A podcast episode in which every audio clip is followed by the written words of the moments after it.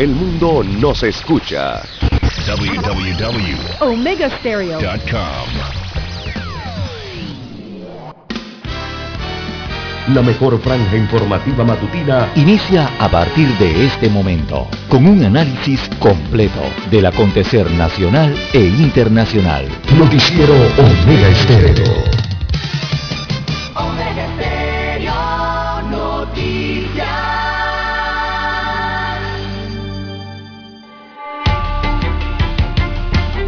Continuación, los titulares, con los hechos que son noticias hoy.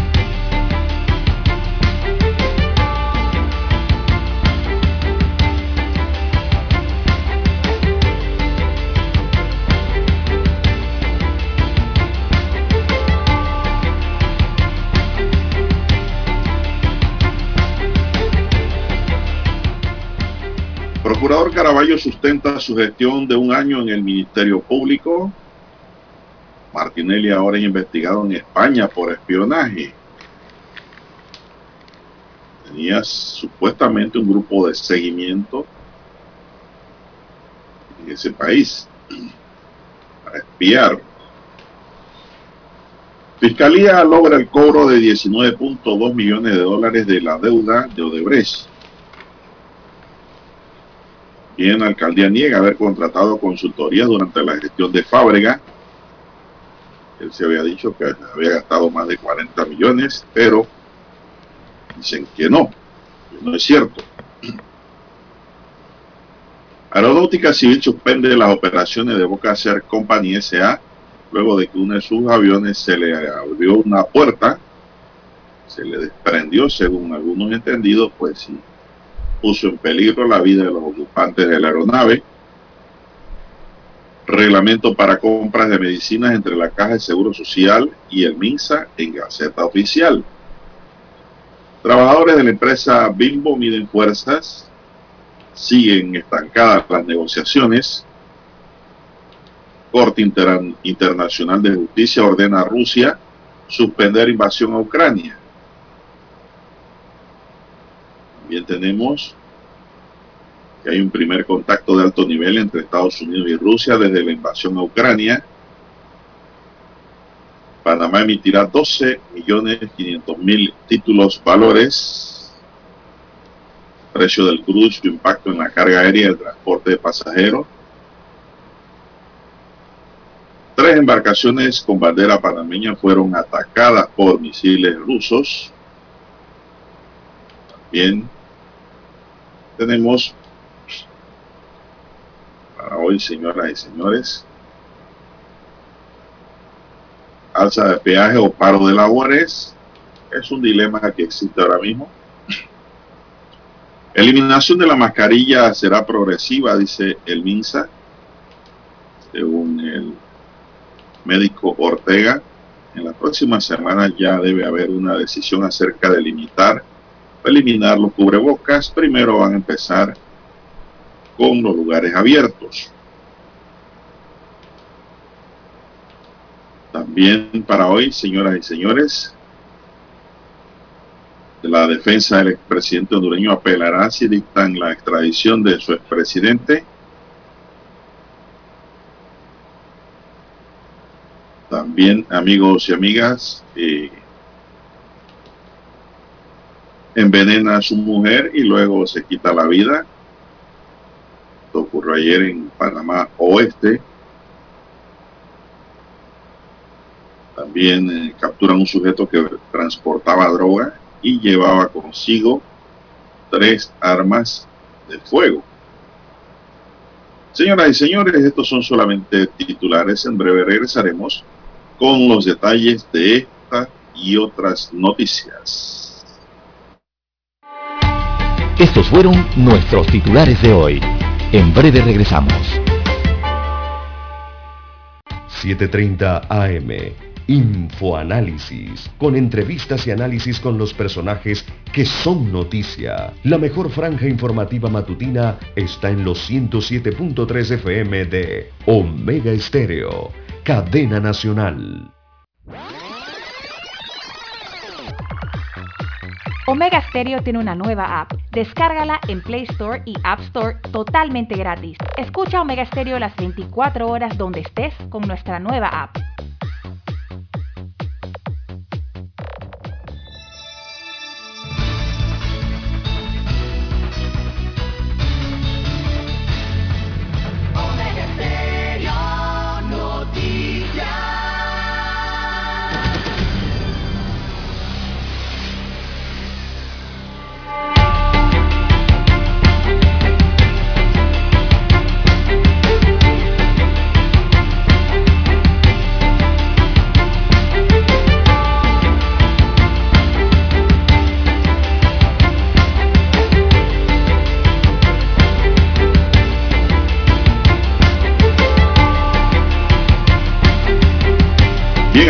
Y amigas, muy buenos días. Hoy es jueves 17 de marzo del año 2022. Dani Arauz está en el tablero de controles. En la mesa informativa le saludamos. César Lara. Y Juan de Dios Hernández Sanur para presentarle las noticias, los comentarios y los análisis de lo que pasa en Panamá y el mundo en dos horas de información, iniciando esta jornada como todos los días con fe y devoción, agradeciendo a Dios Todopoderoso por esa oportunidad que nos da de poder compartir una nueva mañana y de esta forma llegar hacia sus hogares, acompañarles en sus vehículos, en su puesto de trabajo y donde quiera que usted se encuentre a esta hora de la madrugada. Pedimos para todos salud, divino tesoro, seguridad y protección, sabiduría y, perdón, mucha fe. Mi línea directa de comunicaciones es el WhatsApp pueden escribir al doble seis catorce catorce cuarenta y cinco. Repito, doble seis catorce catorce cuarenta y cinco. Ahí me pueden escribir. No sé si Lara está en otras redes. Lara, ¿cuál es su cuenta? Bien, estamos en las redes sociales en arroba César Lara R, arroba César Lara R es mi cuenta en la red social Twitter Allí puede enviar sus comentarios, sus denuncias, sus fotodenuncias, el reporte del tráfico temprano por la mañana. Recuerda esos incidentes o accidentes, eh, bueno, reportarlos allí. Información que le sirve al resto de los conductores. Buenos días a usted, don Juan de Dios, a todos los amigos oyentes, todos en las comarcas, las provincias, el área marítima, también los que nos sintonizan a nivel internacional, los que ya nos sintonizan a través de televisión y también los que eh, nos escuchan a través de el apps de Omega Estéreo. Así que ya lo sabe usted, omegaestereo.com, 107.3 y 107.5, las eh, señales a nivel nacional, también a nivel internacional. Usted descarga su app desde el Android o iOS, nos escucha a través de él o si no a través del canal 856 de Tigo Televisión pagada por cable a nivel nacional. Por todas esas señales y plataformas llega este noticiero Omega Estéreo. ¿Cómo amanece para hoy, don Juan de Dios? Bueno, muy bien, muy bien, gracias. Espero que usted también esté bien. Muy bien, sí. Bueno, vamos a entrar en materia informativa de inmediato un total de 300 nuevos casos positivos y tres decesos por la COVID-19 fueron confirmados en Panamá por el Departamento de Epidemiología del Ministerio de Salud en las últimas 24 horas. A la fecha hay 2.435 casos activos en el país. De ellos, 2.300 están en aislamiento domiciliario y 135 están hospitalizados. Así, de los que están en aislamiento, 2.260 se encuentran en casa perfectamente en condiciones para contagiar en la COVID y 40 en hoteles, mientras que 117 están recluidos en sala de hospitales y 18 en la unidad de cuidados intensivos. Ese es el informe resumido, César, del Ministerio de Salud sé si tiene algo más que añadirle o vamos a otra materia de inmediato. Usted dirá. Bien, pues vamos a otra materia.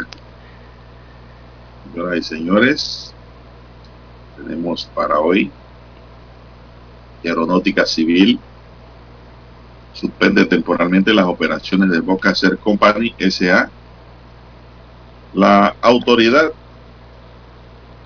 de Aeronáutica Civil anunció ayer la suspensión temporal de las operaciones de la sociedad Pocas Air Company sea luego de que el pasado sábado la puerta de carga de una de sus aeronaves se desprendiera en pleno vuelo. En un comunicado, la institución destacó que como regente de la aviación nacional informa que ha suspendido temporalmente las operaciones de esta sociedad hasta que finalicen las investigaciones. La decisión, explica Aeronáutica Civil, surge luego de que los inspectores de la Dirección de Seguridad Aérea de la entidad iniciaran las investigaciones de carácter regulatorio a raíz del accidente ocurrido el sábado 12 de marzo, donde en el transcurso de despegue de una aeronave se abrió la puerta trasera de equipaje y se desprendió. Eso está bajo una investigación por lo peligroso que es y la gravedad pues de lo que pudo ocurrir. Así es, don Juan de Dios. Eh, bien, bueno, hasta el día de hoy no se ha encontrado la puerta de la aeronave, don Juan de Dios, precisamente donde está la matrícula de la, de la aeronave, ¿no? Eh, estas siglas, estos números, esta numeración alfanumérica. Eh, se habla de que también cayeron al vacío algunas maletas en aquel sábado Em, en pleno vuelo ¿no? de esta aeronave, de esta compañía que es nueva, es reciente. Recientemente le fueron aprobadas eh, sus documentaciones eh, para poder operar eh, vuelos entre la ciudad de Panamá y Changuinola y Bocas del Toro, en la provincia de Bocas del Toro precisamente. También tenía previsto operar vuelos hacia la provincia de David, perdón, a la provincia de Chiriquí, y en el distrito de David. ¿Verdad? Pero eh, bueno, le ha ocurrido este accidente, este incidente, no, fue un accidente, fue un, incidente en donde se realizó entonces, eh, se tuvo que echar mano allí, don Juan de Dios, del manual de procedimientos que tiene la Autoridad Aeronáutica Civil. Para estos casos ellos están obligados, recordemos que son el ente regulatorio y tienen que realizar estas investigaciones, en este caso técnicas, ¿no? En esa dirección de seguridad aérea para primero esclarecer las circunstancias y también las causas que produjeron ese incidente de aviación, eh, porque eso se trata de un tema de seguridad de operación de naves, o sea, es seguridad operacional. Y eso es muy rígido, don Juan de Dios, eh, tanto a nivel local como a nivel internacional. Allí no estamos hablando de, de relajo, don Juan de Dios, cuando una aeronave despega y lleva tantos pasajeros en el aire, eh, la seguridad es muy, pero muy importante de verdad. Eh, hay un manual de procedimiento de seguridad de operación donde allí evidentemente se estipula las investigaciones, cómo deben hacerse para estos incidentes eh, o los accidentes también que ocurren en la aviación, aquí local también como a nivel internacional. Así que para mí, bueno, la autoridad de aeronáutica civil muy responsablemente inició esa investigación esas investigaciones se le hacen a las aeronaves, a las empresas, a las personas jurídicas o naturales, ¿verdad? Las compañías en este caso, ¿no? Para que cumplan, para ver si están cumpliendo con todos los requisitos eh, que se contemplan en los manuales de procedimiento y en las leyes y en los acuerdos de aviación, porque recordemos también que Panamá tiene acuerdos de aviación a nivel internacional, así como leyes también y normativas a nivel eh, local. Hay que cumplir todas esas reglamentaciones, don Juan de Dios, eh, para velar entonces mm, que las condiciones de las aeronaves eh, sean las óptimas en este caso, ¿no? Y se cumplan esas reglamentaciones y todos estos temas. Así que la investigación que están efectuando evidentemente es por este incidente y sobre todo para conocer las causas que produjeron ese incidente que gracias a Dios no llegó a mayores. ¿ah? Bueno, nada más se perdieron algunas maletas. Y la puerta de carga de la aeronave. Ojalá no haya, no, no haya en esas maletas nada de valor. Bien, vamos a hacer una pequeña pausa para regresar con más, don Daniel. Regresamos en unos segundos, señoras y señores.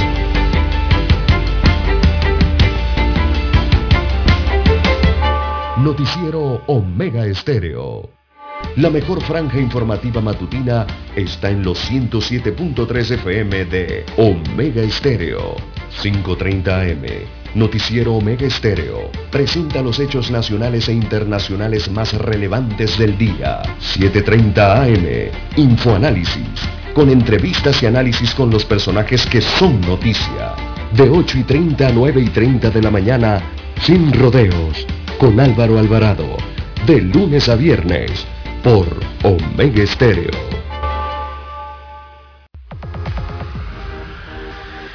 Omega Stereo tiene una nueva app.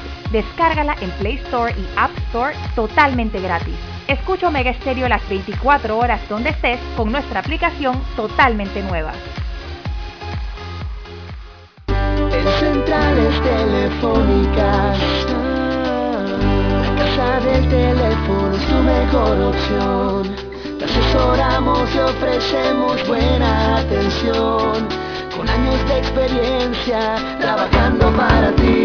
La casa del teléfono, ubicados en Via Brasil y Vista Hermosa. La casa del teléfono, líder en telecomunicaciones. La casa del teléfono, distribuidores de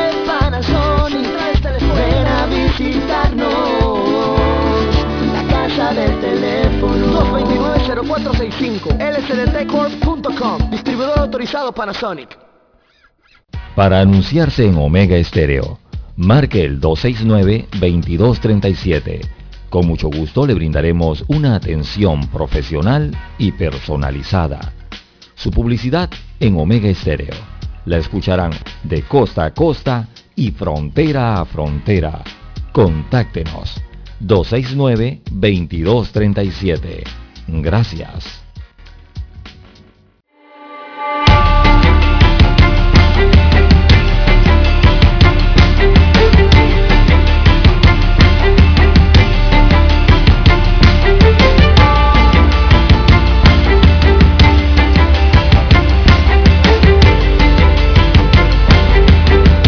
Bueno, continuamos. Vengan a buscarnos mañana. Esa fue la última comunicación que tuvo Arnulfo Núñez Pinto, de 49 años, con su cuñado. Luego de envenenar a su esposa Mileika Fuentes, de 40 años, con un herbicida y suicidarse ingiriendo el mismo químico. Esto ocurrió ayer. La información nos dice que los cuerpos de la pareja, quienes tenían 10 años de matrimonio, 10, fueron encontrados desnudos dentro de la habitación del cuarto de alquiler que ocupaban en Pueblo Nuevo de Chame. Un hermano de Núñez, Pinto, fue quien encontró los cuerpos y dio aviso a la policía y al Ministerio Público. Vecinos del sector indicaron que en algunas ocasiones se escuchaban discusiones entre esta pareja. Mileika laboraba desde hace varios años en un supermercado ubicado en el área de Coronado, mientras que Arnulfo Pinto, alias Chino Barrial, había sido despedido recientemente de su trabajo como vigilante. Este hecho ocurrió ayer, don César, en el área de Chami. Información Panamá que Oeste. llega. Así es, Sí. en Panamá Oeste. Eh, bueno, eh, se entiende que esta persona envenenó eh, a su pareja y, también se mató, ¿no? Eh, Mileika Fuentes de 40 años de edad y Arnulfo Núñez de 50 años de edad, según los datos. Eh, en Chame, vivían en un cuarto de alquiler, los fueron a buscar y los encontraron sin vida en esta residencia con este, con este envase entonces de esta sustancia, ¿no? Que se entiende podría ser un químico. Así que había mandado este mensaje a su hermano contando que, eh, qué había hecho con su mujer este, en este caso. Así que la investigación eh, arranca, don Juan de Dios, en esta situación de esta pareja que fue hallada eh, sin vida entonces en la provincia de Panamá Oeste. Así es. Bueno, en otro tema, son las 6:53 minutos. Buenos días, Panamá. El productor Cristian Gabriel González Palma, acusado de ocasionarle la muerte al peruano Percy Gutiérrez en medio de un accidente de tránsito ocurrido en la vía José Agustín Arango, hizo un acuerdo de pena mediante el cual se le reemplazó los 60 meses de prisión a los que fue sentenciado por trabajo comunitario no remunerado. Durante esta audiencia efectuada ayer, el juez de garantía declaró penalmente responsable a Palma por el delito contra la vida y la integridad personal dentro de lo que se conoce como homicidio culposo agravado en perjuicio de Percy Gutiérrez. Durante el acto, el juez ordenó a Palma pagar una pena de 60 meses. Como pena accesoria le suspendió la licencia de conducir pero solicitó su abogado defensor la sentencia principal le fue reemplazada por trabajo comunitario no remunerado en la Junta Comunal de San Felipe. Luego de ser emitida la sentencia, se ordenó inmediata libertad de González Palma. El caso por el cual fue sentenciado el productor ocurrió en horas de la madrugada del 27 de enero, cuando él colisionó la motocarretilla de venta de chichas y empanadas de Percy Gutiérrez durante el accidente de tránsito, la camioneta de González pues, conducía borracho, mostró un resultado de 82 eh, grados de alcohol. Tras el accidente, González Palma se dio a la fuga de la escena, abandonando el cadáver. Todo eso es agravante, Lara, el cual quedó pues pedazo en la carretera y luego fue capturado por la Policía Nacional. Sí, sí, él, conducía esta camioneta Ford Explorer, ¿no? Bajo los efectos del alcohol, eh, lastimosamente acabó la vida con de este peruano de 39 años de edad y bueno, ha logrado entonces un acuerdo el día de ayer con el padre de la víctima y también la defensa para resarcirlos económicamente. Eh, él, después del accidente, se introdujo al patio de una residencia y se ocultó dentro de un auto ajeno. Y fue el dueño de ese automóvil eh, quien dio aviso a la Policía Nacional ¿no? de lo que había ocurrido en ese accidente en que perdió la vida este vendedor independiente. Así que, don Juan de Dios, según las fuentes, eh, Palma entonces podría pagarle a los familiares de este humilde trabajador entre 150 mil a 200 mil dólares. Se hablan de 100 mil dólares, ¿no? Así que, bueno, la sección de homicidios del área metropolitana cumplió con las víctimas para hacer justicia. Sin embargo, el Ministerio Público no puede eh, oponerse a los acuerdos entre las partes, en este caso, ¿no? Eso es un acuerdo y que, que llegan las partes y que se presenta luego entonces al juez o al Ministerio Público. Bueno, ese acuerdo, el acuerdo que logra la Fiscalía con la defensa siempre es el acuerdo de pena.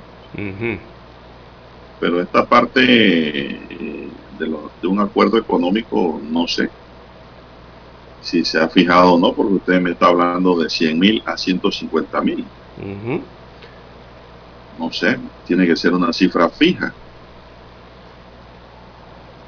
dentro de este acuerdo que se dio, que puede ser de carácter extrajudicial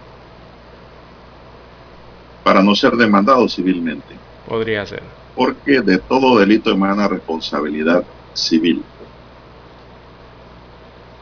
Bien, ya eso es otro tema.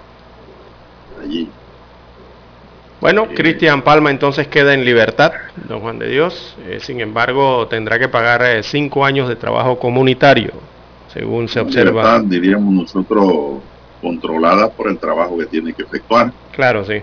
Tiene que presentarse, ¿no? ¿Cómo no? Bueno, esto nos deja un ejemplo, Lara, y muy doloroso, por cierto. De todo hecho sale, como quien dice, una, una historia, una moraleja igual es aquí, que cuando usted toma licor, si es que toma, no debe conducir. correcto. Punto. Eso es un momento de euforia y que produce el alcohol como droga, se transforman en estas cosas. Pérdida de sentido, de visión, de audición y de movimientos. Entonces, Indudablemente que este señor se llevó la carretilla, como que dice, por delante porque no la vio. ¿Y por qué no la vio? Por el estado etílico en que iba. Entonces, esto, esto queda como un ejemplo para sobre todo la juventud, Lara. Todos fuimos jóvenes en un momento eh, y pues a veces se hacen o se cometen errores, errores graves que se pagan como esto. A veces se cometen errores porque no tienen consecuencias, gracias a Dios. Por ejemplo, alguien que maneje un día borracho, Lara, y no le pasó nada. Hizo mal. Pero bueno, afortunadamente no causó daño ni él se causó daño y llegó bien a su destino.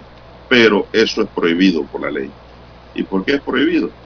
Porque existen estas consecuencias en donde un tercero, una persona que no tiene nada que ver con la fiesta y la borrachera, paga con su vida la negligencia e irresponsabilidad de un conductor. En la Asamblea se está debatiendo Lara un proyecto de ley casualmente sobre esa materia, en donde casos como estos se le suspende la licencia de por vida al conductor. Es decir, no maneja más. Usted manejaba ebrio y mató, usted no maneja más nunca. Me parece buena. A ver si aprendemos, ¿no? Así mismo es lo que está ocurriendo en la Asamblea. Ojalá aprueben eso rápido para que se acabe el relajo de esa tomadera y manejadera. Dígame usted qué hace una persona en un bar, en Lara, en una discoteca, qué sé yo, tomando en la noche. ¿Dónde está el chofer, el conductor designado? Pues no hay. ¿Quién va a manejar? El borracho. Eso no puede ser. Vamos a la pausa para escuchar nuestro himno nacional.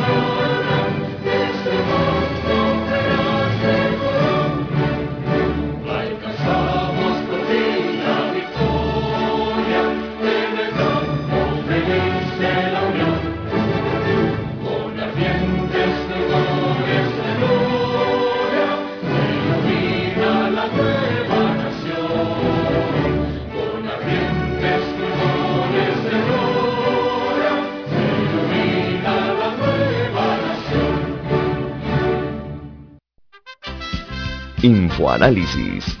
De lunes a viernes, de 7 y 30 a 8 y 30 de la mañana por los 107.3 FM de Omega Estéreo.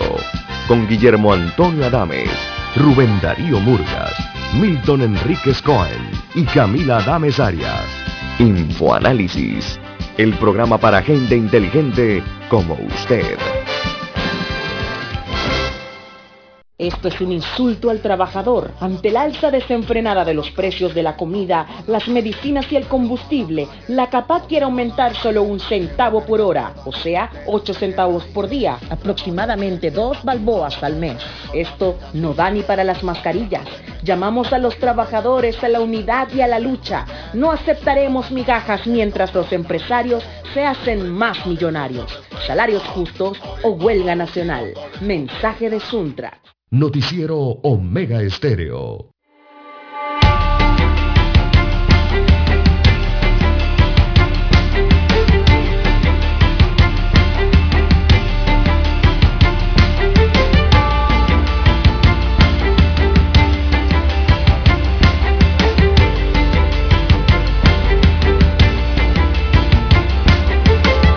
Bien, continuamos, señoras y señores. Oiga, César, ayer disculpe que ayer yo le llamé a usted César Genaro. Sí, ¿y eso por qué? Yo pensé que era su segundo nombre. No, no, mi segundo nombre es Julio. Sí, sí, sí, yo me, me acordé después. Un laxus. ¿Cuándo fue eso? Que no me, no me, no me di cuenta. Pero, pero eso, eso, combina bonito. Ah, mejor te hubiera llamado así César Genaro. No, no, no, no, César Julio. Una buena combinación. ¿Sí o no, no. Dani? Dani está. Pero, y si usted lo hubieran puesto Juan Saúl, también suena bonito. ¿verdad? Vale. También suena vale, bonito. Vale. Bueno, está sí, bien. suena bonito. No me debe llevar por esas cosas. Digamos como me hayan puesto y punto. Hay gente que se cambia el nombre, ¿usted sabía? Sí, sí, es permitido. Usted puede ir al tribunal electoral. Pero tiene que sustentar por qué. Exacto, sí. No es porque dije, ah, yo no quería que me llamaran César Genaro, y eso está feo, el tribunal le va a decir, no señor, ¿por qué? Si son dos, dos nombres normales, se niega. Pero si ya le pone un nombre extravagante o algo que complique, entonces se lo puede cambiar. Bien, seguimos, don César, porque la administración de la alcaldía del Distrito de Panamá afirmó ayer que no ha contratado consultoría durante su actual gestión. Según la alcaldía de Panamá, fiel a su compromiso de manejo de transparencia, esta, administración ha honrado los pagos de dos consultorías que fueron contratadas por el pasado gobierno municipal, es decir, por Blandón. Destaca la entidad que la primera consultoría está relacionada con el diagnóstico preliminar, diseño conceptual, diagnóstico de infraestructura, elaboración de anteproyecto, desarrollo de planos constructivos, especificaciones técnicas, presupuesto y mecanismos de financiamiento para el proyecto de inversión urbana del espacio público en Calle Uruguay por un monto de 16.607 dólares. Mucho trabajo, parece poquita plata, Lara. Dice aquí, ah, no, no, no, no, estoy leyendo mal. Por un monto de un millón, ahora sí. Ahora sí. 16.607 dólares. Sí, porque 16 mil dólares. Es un chorizo de cosas que tienen que hacer por ese por, por 16 mil, no, un millón dieciséis mil. La segunda consultoría explican se refiere al servicio para la formulación del plan estratégico distrital, políticas locales y plan del local de ordenamiento territorial del distrito, que tuvo una inversión de 3.114.444 dólares respecto a la publicación periodística que apareció el 16 de marzo en la que se reporta sobre la asignación a la alcaldía de Panamá de 41.3 millones en consultoría, la entidad en aras de la rendición de cuentas que dice que lo caracteriza, dio a conocer los siguientes hechos, hay un poco de hechos, Lara, pero están hablando desde el 2006. En pocas palabras, Lara, en conclusión, la actual administración dicen que no ha gastado un real en consultoría todo ha venido ya de arrastre, ¿no? Pero esas consultorías que veo aquí, Lara, que hizo el gobierno municipal anterior, como que sí tiene sentido, porque están hablando de el mejoramiento de la calle Uruguay, que a muchos no les gustó, por cierto, sobre todo a los residentes, ¿no? Pero se dio, sobre todo en materia de ordenamiento territorial, plan estratégico distrital. que ver, Lara, los efectos pues, positivos de esa consultoría también como una evaluación, ¿no? Fue efectivo, si fue un atraso, qué sé yo. Ya eso le corresponderá a lo que hacen los estudios correspondientes. Bien, son las seis, ocho minutos y como ayer aquí se habló de eso, Lara, eh, asimismo nosotros con la responsabilidad que nos caracteriza, en una especie de réplica, pues no queda más que decir las cosas como son y la alcaldía niega haber contratado consultoría durante esta gestión de José Luis Padre. La actual administración. Sí, señor, son las seis, nueve Pero la alcaldía en general y en sus proyectos de continuidad eh, sí tiene, audito, eh, tiene consultoría, ¿no? Pero son de años anteriores. Bueno, es lo que dicen, ¿no? Ellos estaban era cumpliendo con el pago de deudas trabajo se hizo, el trabajo se paga. Así es. Son proyectos de continuidad. Seguridad jurídica, Lara, seguridad jurídica. El pago es parte de la seguridad jurídica. Por, eso es que nadie después quiere invertir un centavo si no le pagan. Exactamente. Eso es lo que ocurre en, el presupuesto general del Estado, o sea, de, instituciones, municipios o de lo que sea, don Juan de Dios, que regularmente los proyectos no se pueden hacer en cinco años, que es el periodo eh, eh, generalmente que tienen eh, los eh, cargos electos para desarrollar sus propuestas, ¿no? Hay proyectos que pasan de los cinco años en, en la ejecución y pasan a ser proyectos de continuidad, así se le llaman, ¿no? Y todo eso hay que honrarlo, don Juan de Dios. Hay que pagarlo, hay que hacerlo primero, uno, y por la continuidad, y dos, eh, pagarlos, honrarlos, ¿no? Esa es la seguridad jurídica de la que habla Así es. Bien, eh, bueno, los colaboradores de la empresa Bimbo, Panamá, alcanzaron este miércoles el octavo día de paralización de labores. Un panorama en el que ninguna de las partes cede un centímetro a propuestas presentadas en la negociación de la Convención Colectiva de Trabajo. Tras varias reuniones en las instalaciones del Ministerio de Trabajo, todavía no hay humo blanco en la mesa de negociación. Las negociaciones se han estancado, la empresa no ha hecho movimiento de su propuesta, afirmó el secretario general del Sindicato de Trabajadores de la Harina y Afines, Rafael Salazar. Por el contrario, dice, se mira desde la empresa una actitud intransigente para no querer negociar. La verdad que no se ve una posición de querer discutir el tema. Salazar destacó que la propuesta de aumento salarial de la empresa Bimbo actualmente es de 3.6%, muy por debajo de lo que exigen los trabajadores, que es entre un 6 y 8%.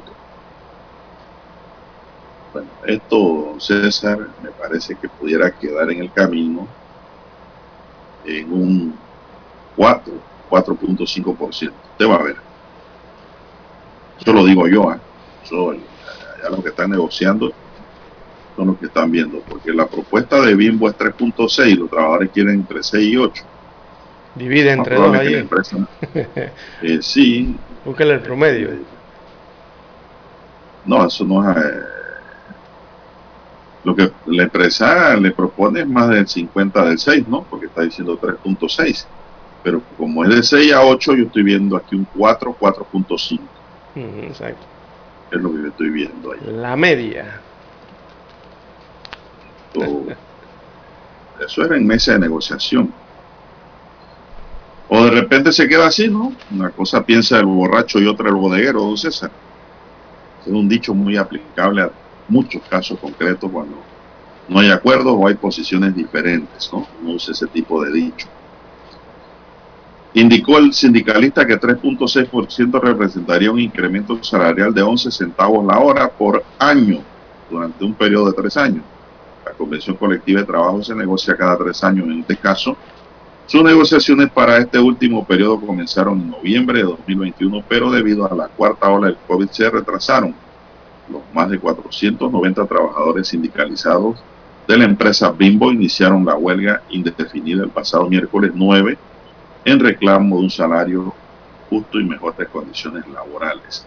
Hasta la fecha no ha recibido la paga de su salario trabajado de la semana pasada. La empresa no puede realizar ningún acto administrativo relacionado con la actividad productiva, explicó la empresa en un comunicado.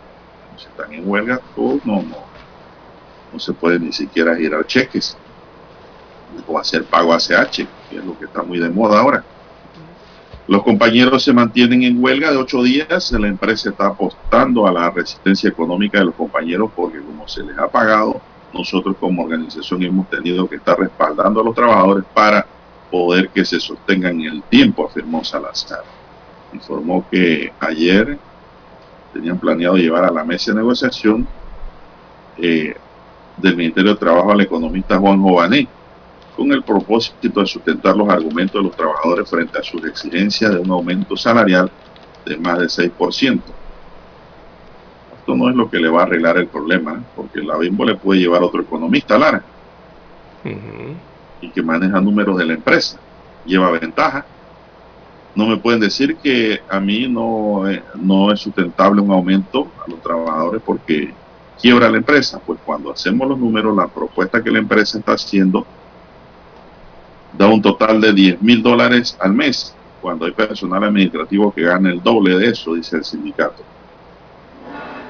No obstante, en su nota de prensa, la empresa dijo que ha hecho propuestas beneficiosas y que ha hecho y que de hecho el resultado de lo negociado implica mejoras sustanciales en relación con el convenio colectivo anterior.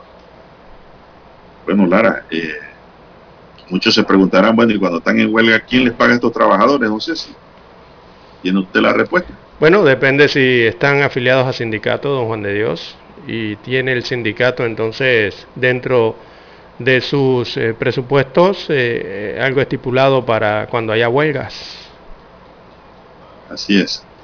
Es el eso es lo que se el conoce fondo, como el fondo de huelga. Fondo de huelga, exacto. De ahí entonces no es que pagan 100% también, ah, no se engañen pagan un porcentaje de subsistencia al trabajador, para el bus, andar en el metro y llevar algo de arroz para la casa. No es fácil, ¿eh?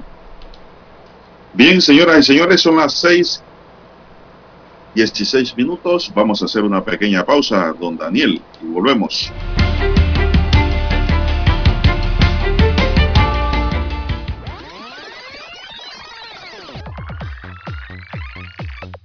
Omega Stereo tiene una nueva app. Descárgala en Play Store y App Store totalmente gratis. Escucha Omega Stereo las 24 horas donde estés con nuestra aplicación 100% renovada.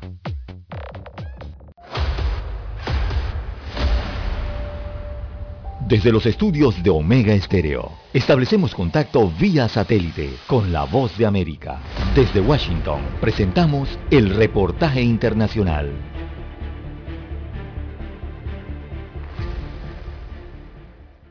En muchos sectores, incluida la industria alimentaria y la ciencia, las mujeres estadounidenses ganan menos que los hombres. En promedio, una mujer gana solo 83 centavos por cada dólar que gana un hombre. Y la brecha aún es mayor para las mujeres afroamericanas, las nativas americanas, las latinas y ciertas poblaciones y ciertas subpoblaciones de mujeres asiáticas. El 15 de marzo, el presidente Joe Biden conmemoró el día que simboliza cuánto tiempo deben trabajar las mujeres para ganar lo que ganan los hombres el año anterior. En 2021, el Día de la Igualdad Salarial se conmemoró el 24 de marzo. El presidente Joe Biden presidió una ceremonia en la Casa Blanca con mujeres representantes de diversos sectores y en su discurso destacó. Firmé una orden ejecutiva para promover los esfuerzos para lograr la igualdad salarial, la equidad salarial para los empleados y los contratistas federales. Espero que esto sea un ejemplo a seguir para todas las empresas privadas también. Las acciones que anunció el presidente Biden no abordan la brecha salarial del género en el sector privado. La administración del expresidente Obama exigió a las grandes empresas que informaran cuánto pagaban a los trabajadores por raza y género, pero el gobierno del presidente Trump bajó la presión de los grandes grupos empresariales. Detuvo la norma en 2017. Basu Reddy, asesora principal de políticas para la justicia económica en la Asociación Nacional para Mujeres y Familias, destaca sobre el tema. La administración Biden está analizando los datos que se recopilaron de las empresas privadas para mostrar las brechas salariales por raza y género. Con suerte, este es el primer paso para restablecer esta regla. También la vicepresidenta Kamala Harris, la primera mujer en ocupar ese cargo, organizó una cumbre virtual para el Día de la Igualdad Salarial a la que asistieron funcionarios de la administración, atletas y directores ejecutivos de empresas, y sus comentarios abordaron el lema Una economía que funciona para las mujeres y en general para todos. Héctor Contreras, Voz de América, Washington. Escucharon vía satélite desde Washington el reportaje internacional. La mejor franja informativa matutina está en los 107.3 FM de Omega Estéreo, 530 AM. Noticiero Omega Estéreo presenta los hechos nacionales e internacionales más relevantes del día. 730 AM. Infoanálisis. Con entrevistas y análisis con los personajes que son noticia. De 8 y 30 a 9 y 30 de la mañana, sin rodeos, con Álvaro Alvarado. De lunes a viernes, por Omega Estéreo.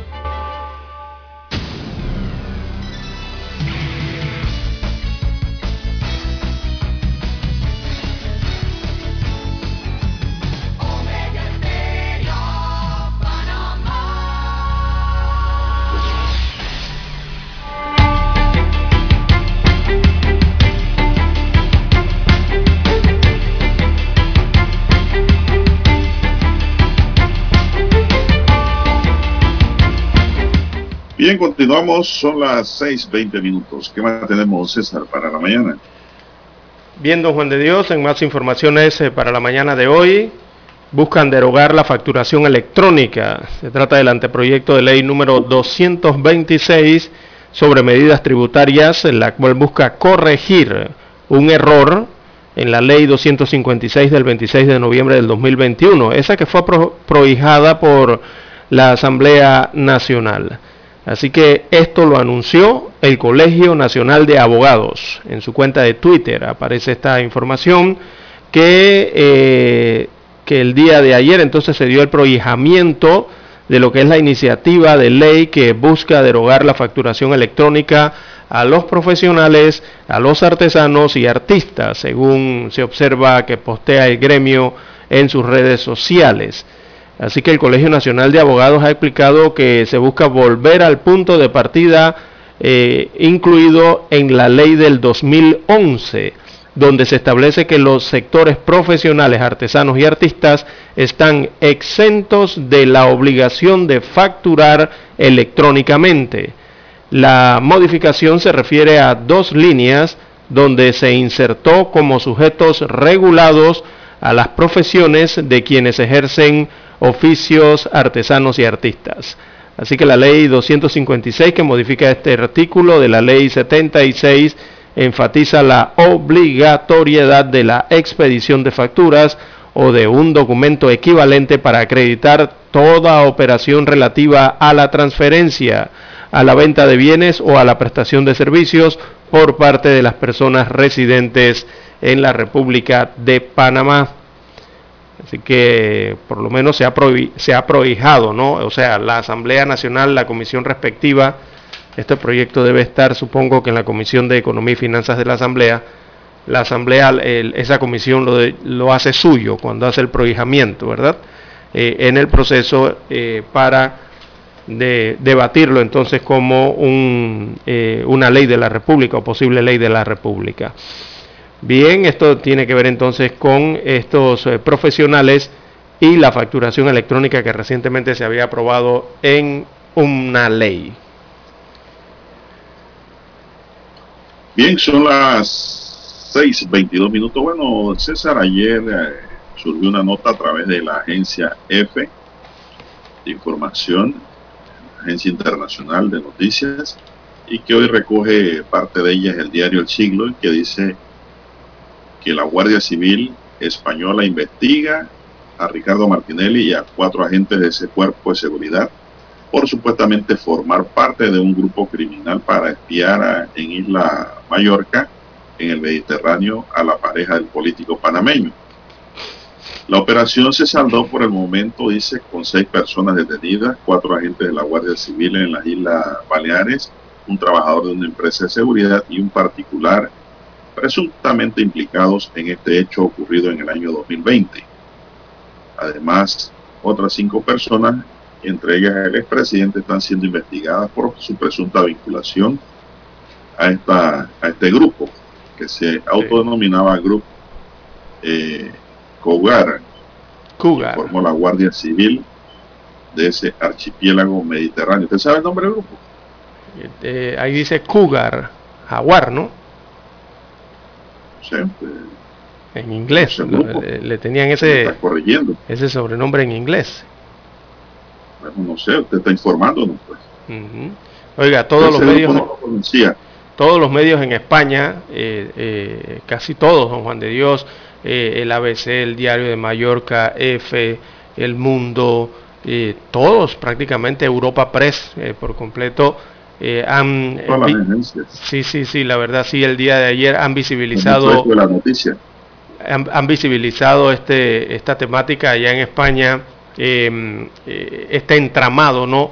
En el que consideran, eh, muchos lo han considerado digno de una novela de intriga por, por allá, y que tristemente tiene como protagonistas a personajes de alto, de alto perfil, eh, que son de nacionalidad panameña, don Juan de Dios, entre ellos el expresidente de la República, Ricardo Martinelli Berrocal.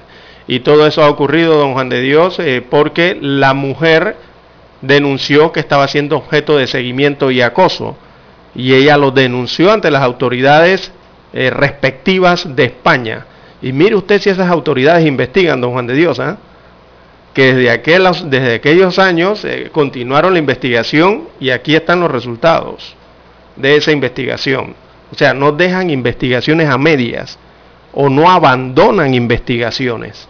Ellos continúan eh, con sus investigaciones en este país europeo, ¿no? Así que, como usted bien lo ha señalado, el expresidente Ricardo Martinelli eh, es el que aparece mencionado entonces en estas investigaciones preliminares y había, habría contratado los servicios de estos guardias civiles en España mediante una agencia de seguridad para darle seguimiento a una mujer que identifican en España, abro comillas, cito a los diarios, como su novia. Así eh, lo identifica, lo, señalan los diarios españoles.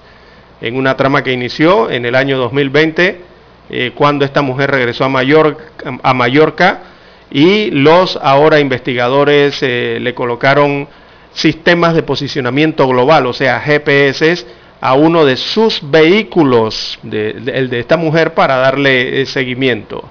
Eh, como usted bien señala, se creó entonces un grupo de WhatsApp donde compartían información de las acciones de la mujer. Allí Martinelli Berrocal se le identifica con el, área, el alias perdón, de Zeus, reportan los medios españoles. Bueno, hay arrestados, seis arrestados ahora mismo. Los seis detenidos pasaron ayer mismo a disposición de, del judicial en Palma de Mallorca capital mallorquina. Bueno, no hay más información, es una investigación, vamos a ver cómo termina eso allá en España. Sí, eh, bueno, recordemos que en España el, expresidente panameño, eh, además de esto, él mantiene un proceso abierto en ese país europeo dentro de la investigación por el supuesto pago de coimas a la empresa constructora FSC, que precisamente es una empresa constructora española. Eh, bueno, el expresidente no se ha pronunciado aún por este caso que reportan los medios del país ibérico. No, no, no he visto en las cuentas de el expresidente y tampoco de la primera dama ningún comentario al respecto de esta situación que aparece allá en España. Son las 6.27 minutos. Dani, hay una pausa. Vamos a la pausa para escuchar el periódico.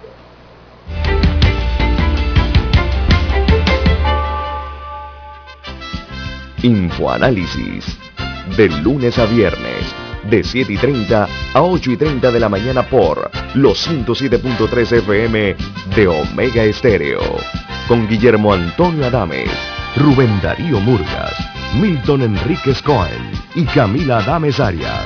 Infoanálisis, el programa para gente inteligente como usted.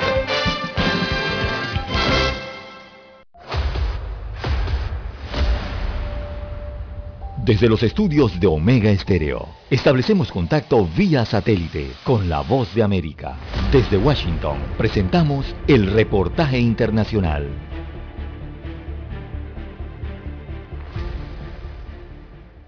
El Senado de Estados Unidos avanzó un proyecto de ley que pondría fin al cambio de relojes dos veces al año, a favor de una nueva hora estándar permanente que significaría noches de invierno más brillantes.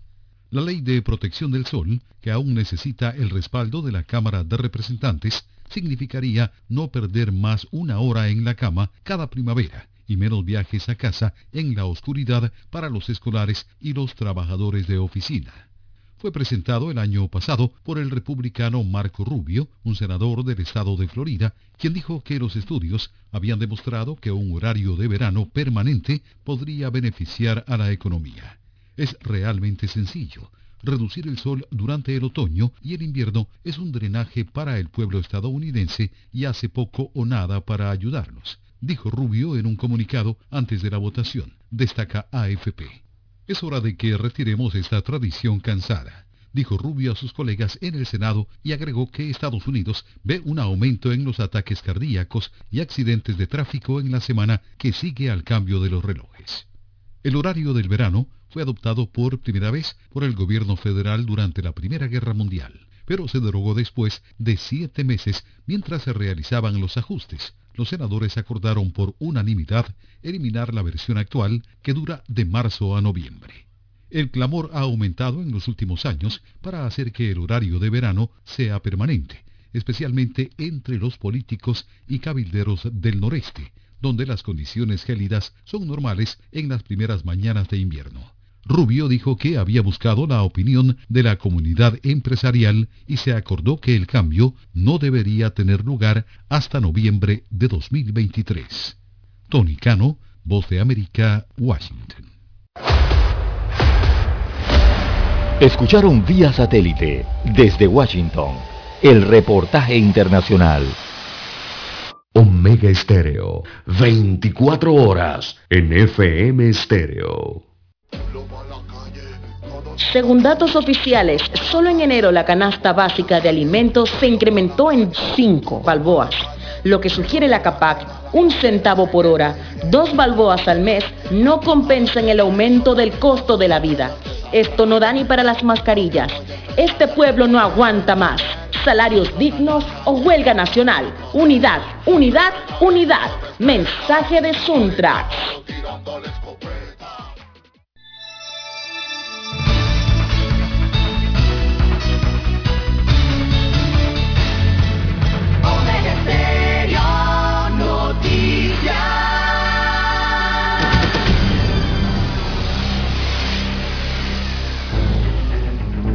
Las noticias impresas en tinta sobre papel. Con ustedes. Escuchando el periódico. Los titulares de las primeras planas de los diarios estándares de circulación en Panamá.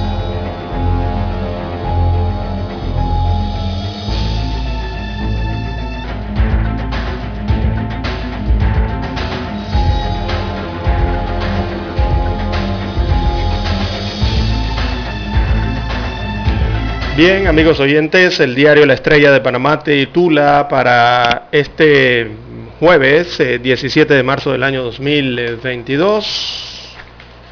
Procuraduría, entre los juicios de alto perfil que empiezan este año, la reorganización de Caraballo.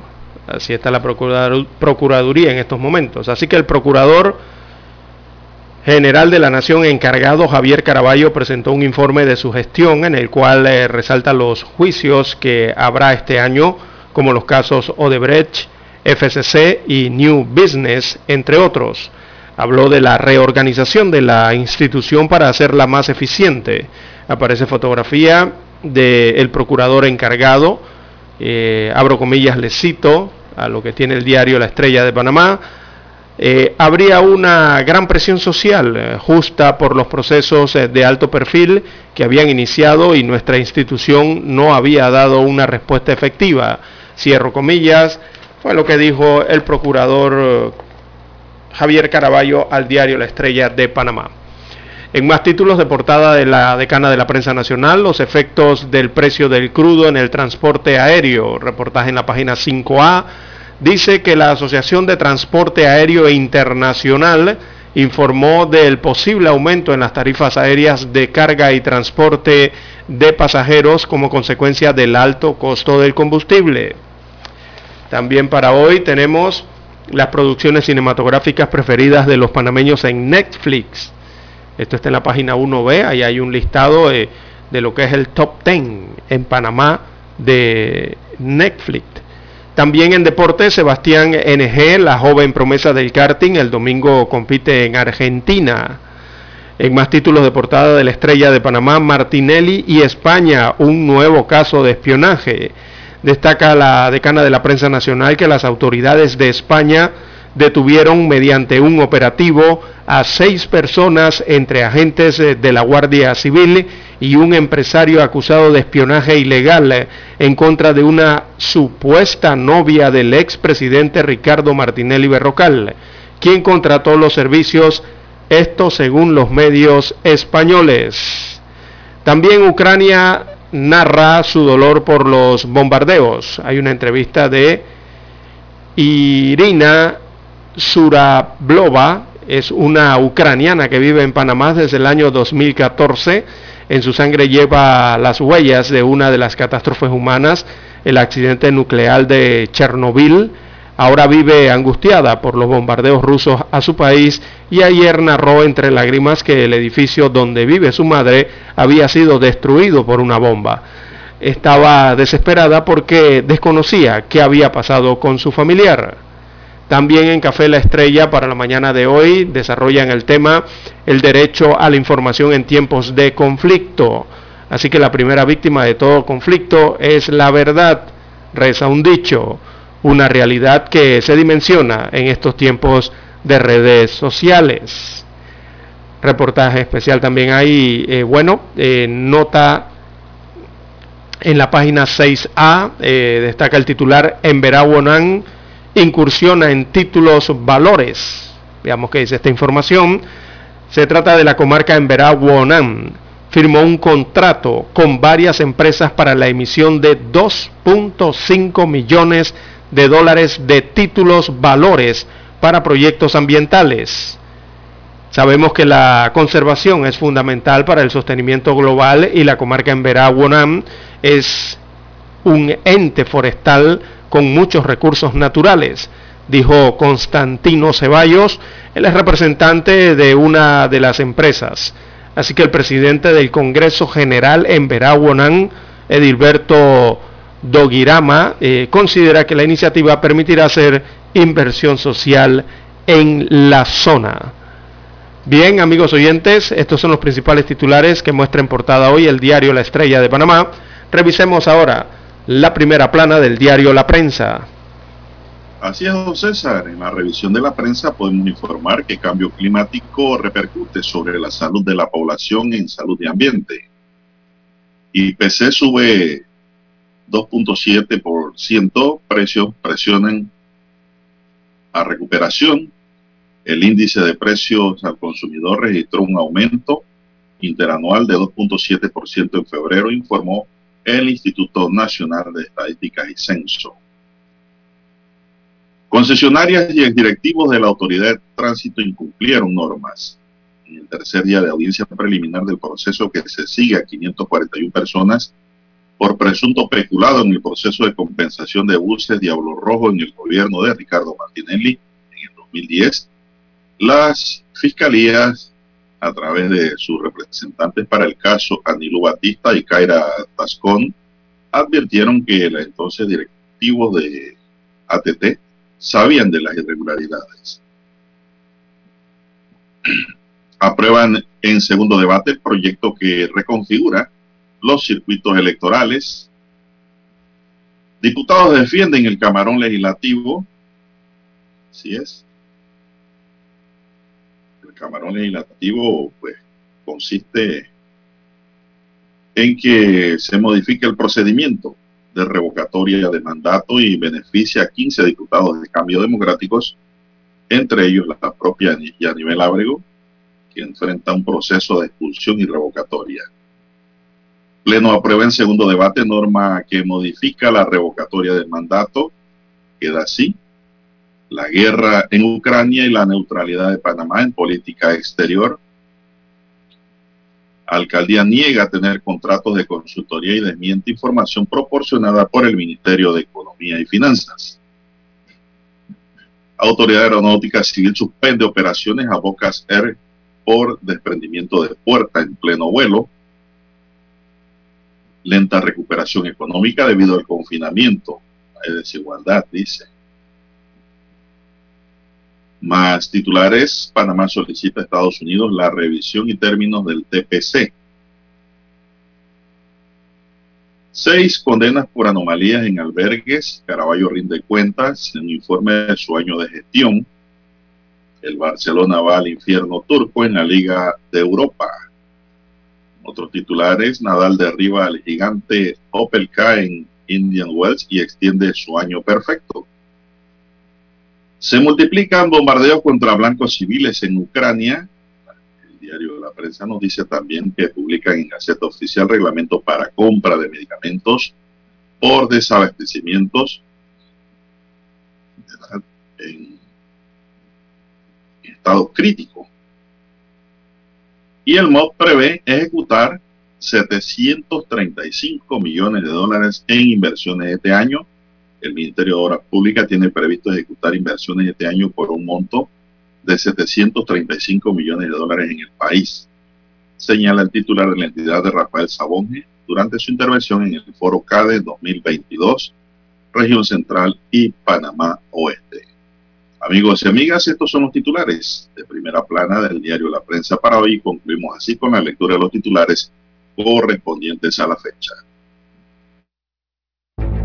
Hasta aquí, escuchando el periódico. Las noticias de primera plana, impresas en tinta sobre papel.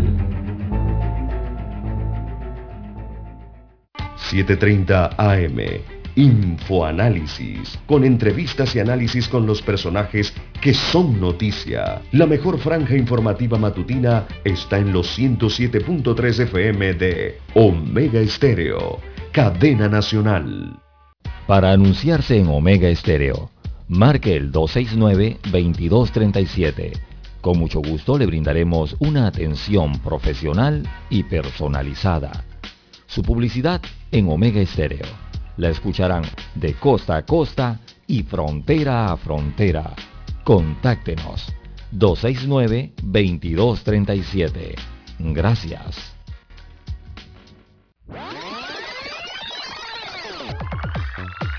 Omega Stereo tiene una nueva app. Descárgala en Play Store y App Store totalmente gratis. Escucha Omega Stereo las 24 horas donde estés con nuestra nueva app.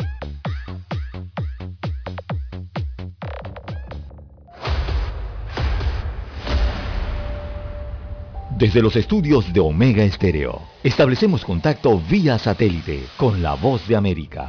Desde Washington, presentamos el reportaje internacional.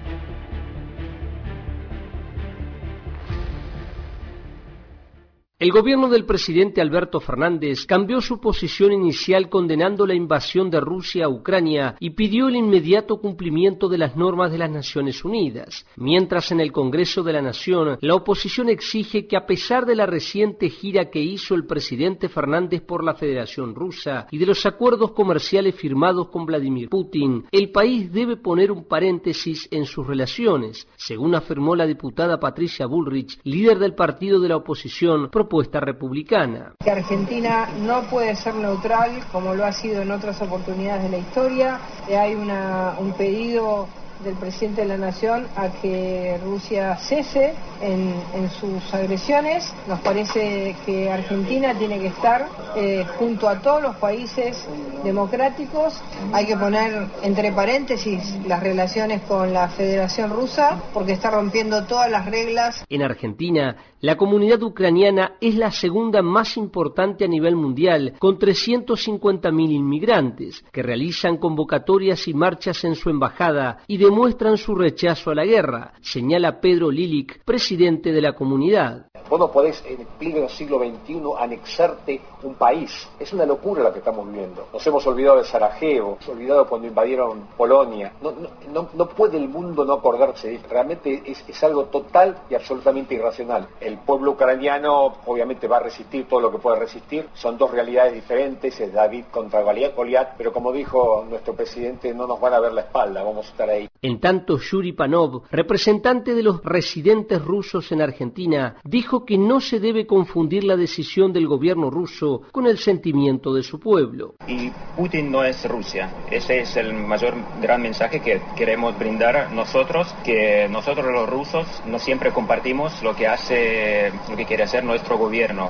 El ex vicecanciller y embajador argentino ante las Naciones Unidas, Fernando Petrella, sostuvo que Argentina debe volver a su tradición de colaborador en la resolución de contiendas. Tenemos que conversar con los vecinos del Mercosur, con América Latina y el Caribe y ver rápidamente qué se puede hacer. No sería la primera vez. Argentina lo ha hecho en la guerra entre India y Pakistán. Argentina ha intervenido en operaciones de paz de las guerras balcánicas. Hemos tenido. Argentina tiene un rol y un pasado diplomático y político muy especial en estos casos. Tratemos de hacer algo útil y no quedarnos simplemente en aspectos declamatorios. Hoy en la política nacional muchos se preguntan qué pasará con la propuesta del presidente Fernández a Rusia de que Argentina podría ser la puerta de entrada al continente americano y que fue realizada hace tres meses. Juan Ignacio González Prieto, Voz de América, Buenos Aires. Escucharon vía satélite desde Washington el reportaje internacional. La mejor franja informativa matutina está en los 107.3 FM de Omega Estéreo, 530 AM. Noticiero Omega Estéreo presenta los hechos nacionales e internacionales más relevantes del día. 730 AM. Infoanálisis. Con entrevistas y análisis con los personajes que son noticia de 8 y 30 a 9 y 30 de la mañana, sin rodeos, con Álvaro Alvarado, de lunes a viernes, por Omega Estéreo. En el grupo editorial El Siglo y la Estrella nos preparamos para la selección de las 25 mujeres más destacadas edición 2022. 100 mujeres profesionales de todos los ámbitos nominarán a sus candidatas en ciencia, cultura, política, deporte y emprendimiento. A partir del 1 de marzo, Mes Internacional de la Mujer, se publicarán todas las nominadas en La Estrella y El Siglo. Forma parte de este proyecto único que reconoce el aporte de la mujer panameña. Omega Estéreo, 24 horas en FM Estéreo. Es momento de adentrarnos al mar de la información. Este es el resultado de nuestra navegación por las noticias internacionales más importantes en este momento.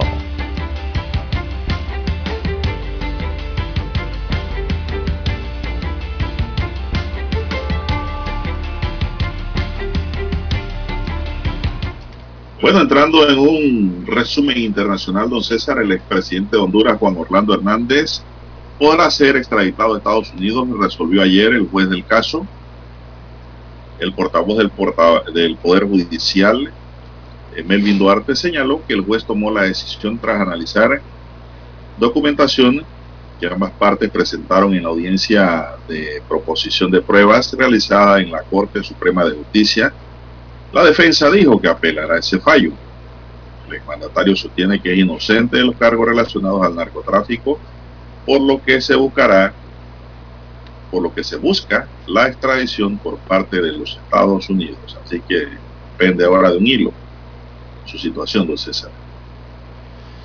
Así es, don Juan de Dios, eh, el mandatario del país centroamericano, entonces entre el 2000 sería 14 y 2022 eh, es acusado de narcotráfico, eh, también de uso ilegal de armas y de transporte de unas 500 toneladas de cocaína, eh, según destacan entonces los cables internacionales. La petición de extradición. pasando inmediatamente a Ucrania, hay personas que lograron salir vivas de un teatro bombardeado en la ciudad asediada de Mariupol, donde se refugiaban cientos de civiles antes de que fueran alcanzados por fuertes ataques ayer miércoles, dijeron funcionarios ucranianos.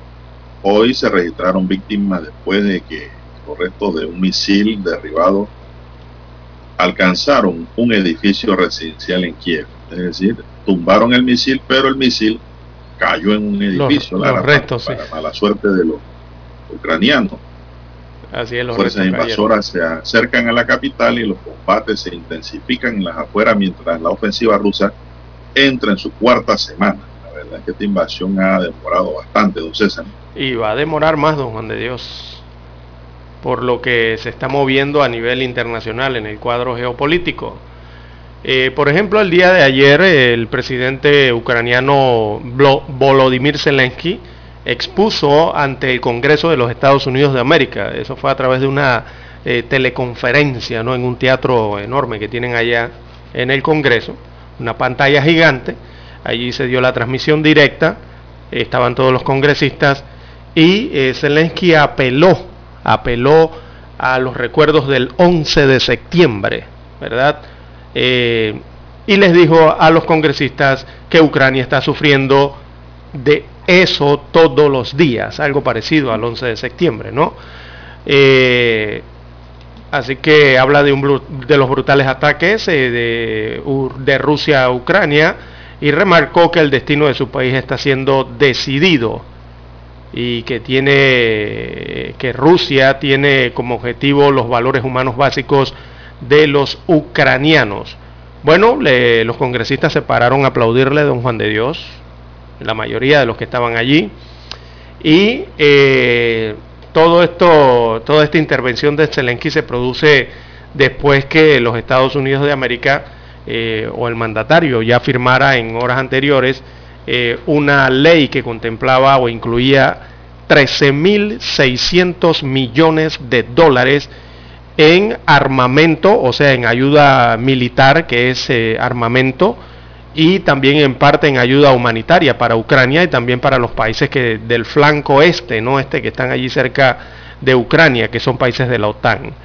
Eh, eso ocurría ayer en el Congreso, don Juan de Dios, y eh, horas después el presidente de los Estados Unidos eh, de América informó de una ayuda adicional a Zelensky.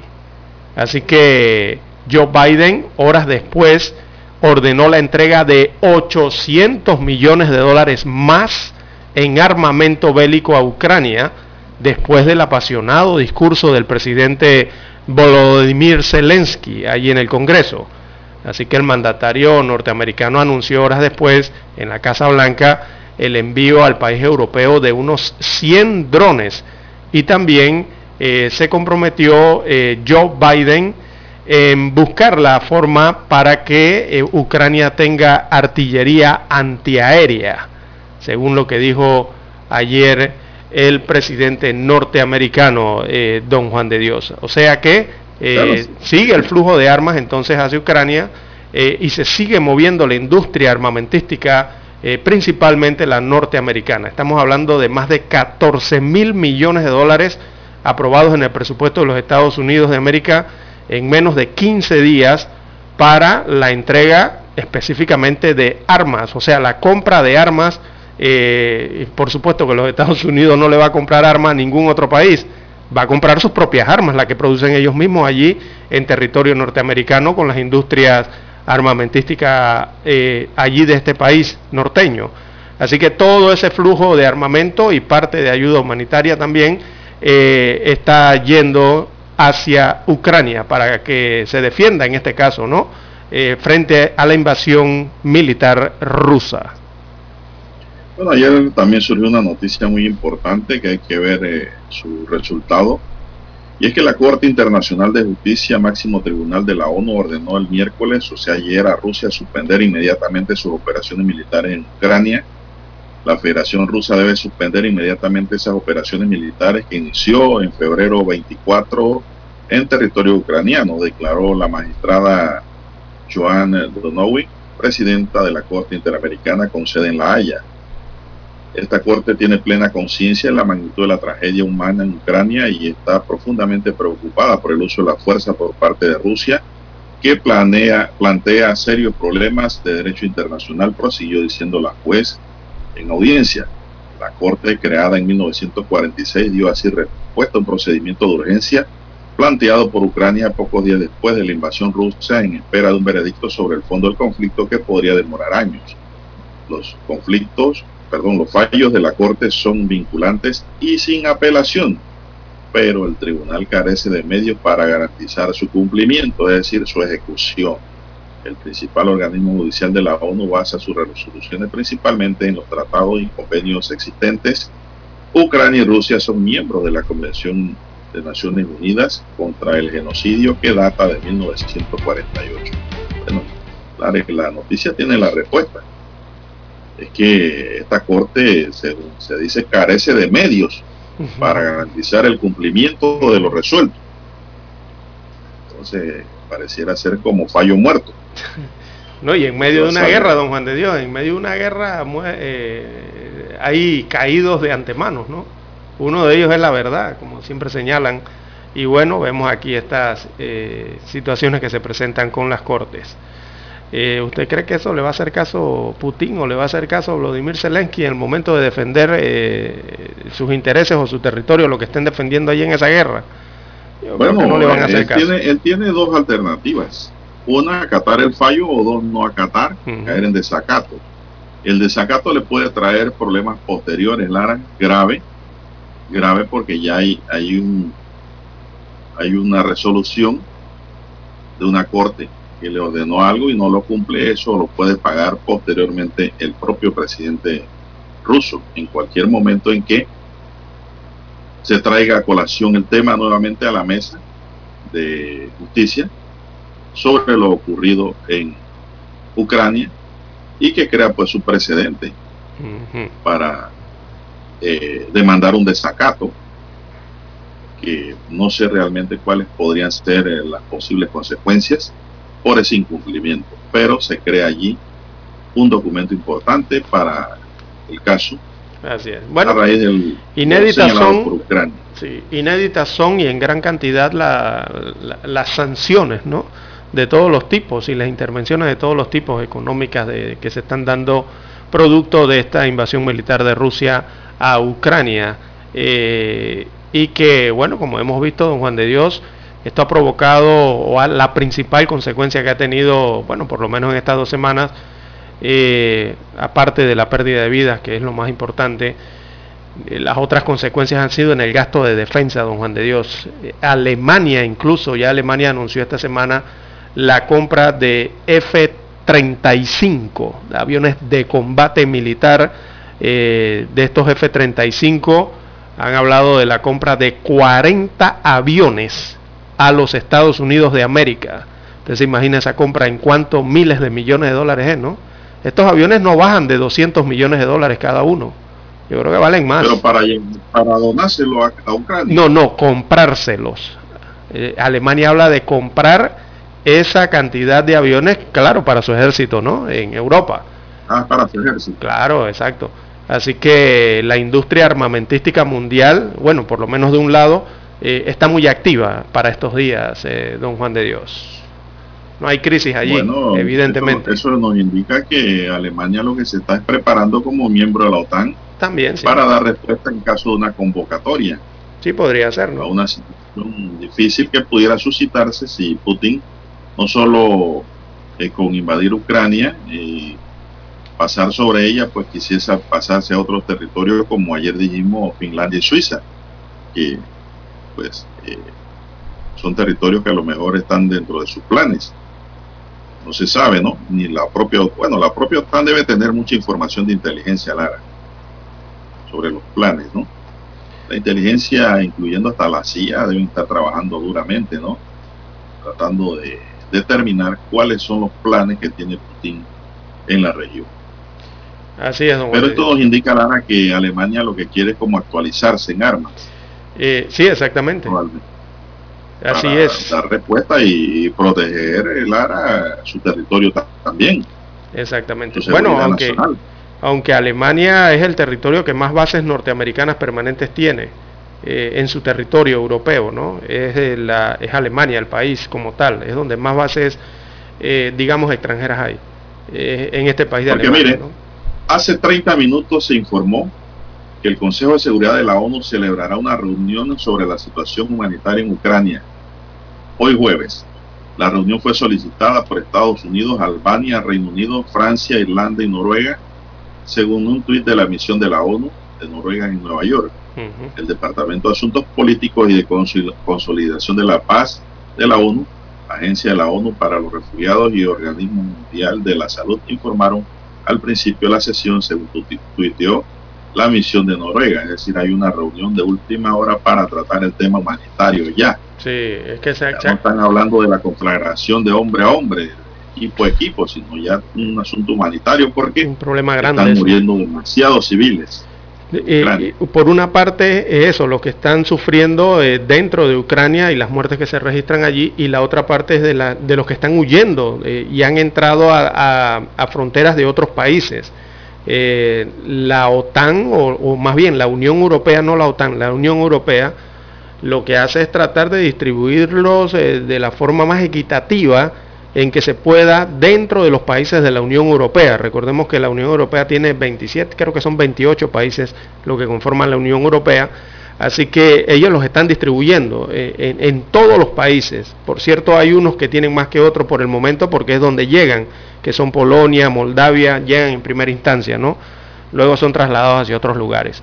Eh, pero ya esa cifra va por más, eh, se estipula que ya va a llegar a los 4 millones, don Juan de Dios, a inicios de la próxima semana, 4 millones de personas que han huido de Ucrania y eso genera una crisis eh, humanitaria en este caso.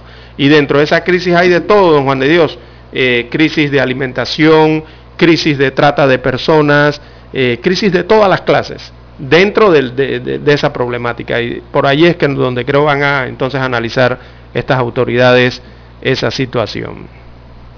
No, y no solamente esto, Lara, el tema aquí es que por donde Rusia va pasando va dejando todo quemado y destruido. También, sí. Y, eso no puede seguir así, porque ya esta guerra está pasando eh, a la violación de los derechos humanos. Sí, sí, exacto. Civiles. Exacto. es que se enfrentan hay fotografías claras como hoy se reparte a nivel internacional una fotografía satelital ¿no? de la ciudad, en una ciudad de, de Ucrania, un residencial llamado Chernihiv donde es impresionante, Lara, la foto que saca un satélite, imagínense, todo devastado y quemado. Eso, eso no puede seguir. Ucrania va a quedar siendo uno de los países más pobres del mundo si esto sigue. Si es que queda como país, que es el otro problema. Ya era uno de los eh, que estaba allí más o menos en ese límite, ¿no? De los europeos. Pero eh, bueno, esto genera una crisis total, don Juan de Dios, antes de ir, antes de ir al satélite internacional. Eh, ya en Polonia han detectado las autoridades polacas a grupos criminales, o sea, las mafias conocidas en Europa de trata de personas, ya las han detectado en Polonia, en ciudades de Polonia, que simplemente están detrás o detectando la presencia eh, de las, eh, en este caso lastimosamente de las mujeres y los niños que huyen de la guerra de Ucrania. Ellos se van a las estaciones de trenes, a las estaciones de autobuses donde llegan toda esta población ucraniana eh, y lastimosamente están pensando en la trata de personas estas organizaciones criminales, don Juan de Dios. El satélite indica que es momento de nuestra conexión. Desde Washington, vía satélite y para Omega Estéreo de Panamá, Buenos Días América. Buenos Días América, vía satélite desde Washington.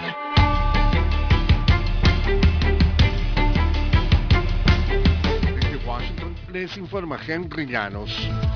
A pesar de que los gobiernos de Moscú y Kiev continúan negociando un alto el fuego, los ataques constantes contra la población civil siguen caracterizando la invasión rusa a Ucrania. Nos informa Laura Sepúlveda. Mientras la capital ucraniana permanece en toque de queda por estar registrando un momento difícil y peligroso, según calificó su alcalde, siguen siendo foco de ataques, igual que Mariupol, una ciudad de 430.000 habitantes que ha quedado en medio del fuego cruzado y en donde en ocasiones caen proyectiles rusos con tan solo un minuto de Ya son casi tres semanas de invasión. El suministro eléctrico es prácticamente inexistente, al igual que el agua, a la cual ahora residentes acceden cuando la nieve se derrite. Laura Sepúlveda, Voz de América con el objetivo de acorralar a los oligarcas rusos que apoyaron la invasión rusa de Ucrania, el gobierno de Estados Unidos, de conjunto con otras seis naciones y la Comisión Europea, pusieron en marcha el miércoles la Comisión sobre élites rusas, testaferros y oligarcas. Nuestras sanciones, restricciones comerciales y otras medidas ya han impuesto costos significativos a Rusia, su liderazgo y aquellos que permitieron la invasión no provocada de Putin a Ucrania, señaló la secretaria del Departamento del Tesoro, Janet Yellen citada en un comunicado. La falta de transparencia continúa marcando la coyuntura planteada por el COVID-19 en Venezuela a dos años de su llegada al país. Desde Caracas nos informa Carolina Alcalde. Hoy se cumplen dos años desde que fueron implementadas las medidas de cuarentena radical para hacer frente al COVID-19 en Venezuela, donde a la fecha miembros del sector sanitario reiteran la opacidad con la que las autoridades han manejado la información relacionada con el desarrollo de la pandemia. Según el presidente Nicolás Maduro, el COVID-19 ha sido una prueba de atención al sistema público gratuito y de calidad en Venezuela, que según dice, han afrontado con éxito, e insistió en denunciar que las sanciones internacionales limitaron el acceso del país a medicamentos e insumos médicos. Carolina Alcalde, Voz de América, Caracas. Un juez concedió el miércoles la extradición a Estados Unidos del expresidente hondureño Juan Orlando Hernández, acusado de tráfico de drogas y uso de armas. El portavoz del Poder Judicial, Melvin Duarte, confirmó la información a tiempo de detallar que el caso del expresidente en Honduras es un proceso de segundo grado en el que se requiere una mínima carga probatoria para acreditar los requisitos que establece la extradición. La resolución se dio luego de que se desarrollara la audiencia de proposición y presentación de medios de pruebas por parte del Estado. Desde Washington, vía satélite.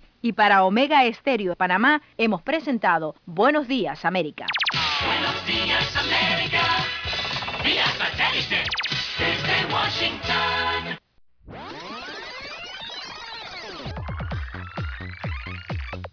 Omega Stereo tiene una nueva app. Descárgala en Play Store y App Store totalmente gratis. Escucha Omega Stereo las 24 horas donde estés con nuestra aplicación 100% renovada.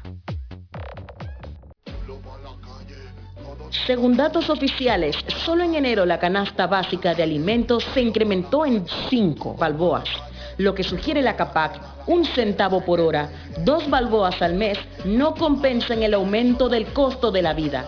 Esto no da ni para las mascarillas. Este pueblo no aguanta más. Salarios dignos o huelga nacional. Unidad, unidad, unidad. Mensaje de Suntrax.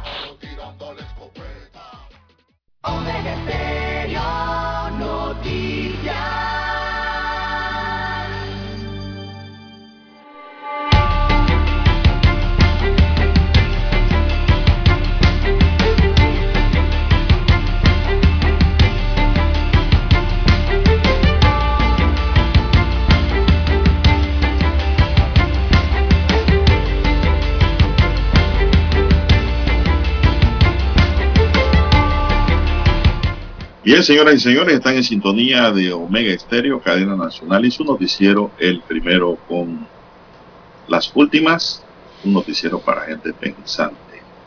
César. Eh, mi línea directa de comunicación es el WhatsApp doble seis catorce catorce cuatro cinco. Don César Lara está en redes sociales. ¿Cuál es su cuenta, señor César? Bien, estamos en las redes sociales en arroba César Lara R. Repito, arroba César Lara R es mi cuenta en la red social Twitter, también es la misma para Instagram. Allí puede enviar sus mensajes, sus comentarios, denuncias, fotodenuncias, el reporte del tráfico temprano por la mañana. Bien. tenemos información aquí de que el Ministerio Público, César, logró cobrarle a la constructora Norberto de Bres la deuda que tenía o tiene hasta la fecha con Panamá. El juez de cumplimiento del primer circuito judicial, Héctor Salzavilla, ordenó la retención de cuentas por cobrar del Estado que tenga Odebrecht a su favor. El dinero será retenido de los contratos vigentes en el Metro de Panamá, Aeropuerto Internacional de Tocumen, Ministerio de Obras Públicas y el Ministerio de Vivienda y Ordenamiento Territorial. En audiencia del 21 de febrero de este año, el juez de cumplimiento de la provincia de Panamá mediante el auto 1201 decretó la morosidad por el incumplimiento del pago de 18.3 millones de dólares más 5% por 919.667 dólares para un total de 19.2 millones de dólares. El juez le solicitó al Ministerio de Economía y Finanzas la retención de 15,5 millones en cualquier cuenta que tenga su favor o de en los proyectos de renovación urbana de Colón. Así es. Eh, también en el estudio, diseño y construcción de la rehabilitación de la vía panamericana tramo Santiago-Pillí. En el caso del Metro de Panamá se solicitó la retención de 18 millones de dólares en los proyectos de la línea 1, línea 2, ramal hacia el aeropuerto. Para el Aeropuerto Internacional de Tocumen se ordenó la retención de 8 millones de dólares en la ejecución de los proyectos Calle de Lima y expansión del Aeropuerto Internacional de Tocumen. Las retenciones se deberán realizar en un término de tres meses según los oficios judiciales emitidos y enviados a las instituciones. El juez decimosegundo del circuito de lo penal en acta del 9 de noviembre de 2017 homologó los acuerdos de la sociedad Norberto de Bres con el Ministerio Público, donde se estableció la multa de 220 millones de dólares a pagar en un plazo de 12 años, de acuerdo a la capacidad de pago de las empresas en el contexto de su funcionamiento y las actividades que desarrollan en Panamá. El acuerdo registra que también, como propósito, preservar la operatividad de las empresas bajo el compromiso de una actuación íntegra, siendo de vital importancia mantener los puestos de trabajo y así cumplir con los términos de la obra. Bueno, la, esta retención es como especie de, un, embargo. No es que, como dice, como va a entender el titular, eh, se ha pagado. Lo que ha hecho el juez es cobrar judicialmente lo acordado con el Ministerio Público. Eso es lo que estamos observando aquí. ¿Y cuáles serán las consecuencias, don César, ahora? cuando Odebrecht vaya a cobrar para pagar su planilla, para pagar su funcionamiento y la plata está embargada. Va a decir, no puedo seguir con la obra, no puedo seguir trabajando, tengo que despedir gente. O sea, todo tiene una consecuencia, ¿no? Pero la obligación principal de la empresa es cumplir lo pactado. Ellos deberían preocuparse primero por conseguir el dinero para pagar los acuerdos, lo pactado, lo que le benefició, y no hacerse la vista gorda en sus pagos. No ven, tienen que pagar. Me parece que esta medida del juez mm, es buena, pero eh, llega un poquito tarde. Eso se debió haber hecho antes. ¿Qué más tenemos, César? Siete, diez minutos. Bien, las siete, diez minutos eh, de la mañana en todo el territorio nacional. Bueno, el tema de la revocatoria de mandato, don Juan de Dios mantiene revuelta la agenda política, eh, opiniones van, opiniones vienen, eh, pero todo esto parece, don Juan de Dios, eh, una jugada de, políticos. el diputado del circuito 86, Juan Diego Vázquez, el día de ayer colgó un video en sus redes sociales, don Juan de Dios, explicando eh, por qué votó a favor de eh, la propuesta que estaba en la Comisión de Gobierno. Eh, señala Juan Diego Vázquez que la ciudadanía es quien debe tener el poder, tanto de escoger como de revocar a diputados. Dice que la democracia se fortalece cuando le damos poder directo a los ciudadanos y no a grupos pequeños de poder. Mi voto, o sea, el voto del diputado, no fue coyuntural, dijo, ni para proteger intereses de un partido político, ni para apoyar a ningún diputado. Dice Juan Diego Vázquez, mi voto fue, es y siempre será para defender la democracia. según dijo en su cuenta de Instagram, también su cuenta de Twitter, donde está colgado este mensaje. Y, esto lo traigo a colación, don Juan de Dios, eh, porque, bueno, aquí hay muchas opiniones respecto lo que dice la Constitución de la República, respecto a la revocatoria de mandato y el hecho, don Juan de Dios, de que eh, de manera, eh, como por arte de birloque, ha aparecido esta iniciativa legislativa para, a través de una ley, modificar la revocatoria de mandato, cuando ya eso está establecido en la Constitución y recordemos que previamente los partidos políticos ya formados, oficiales en Panamá, tienen esto en sus estatutos. No es que esto viene de ayer ni la semana pasada. Esto ya está establecido hace años en los estatutos, o por lo menos eh, cuando aprueban los estatutos los partidos políticos.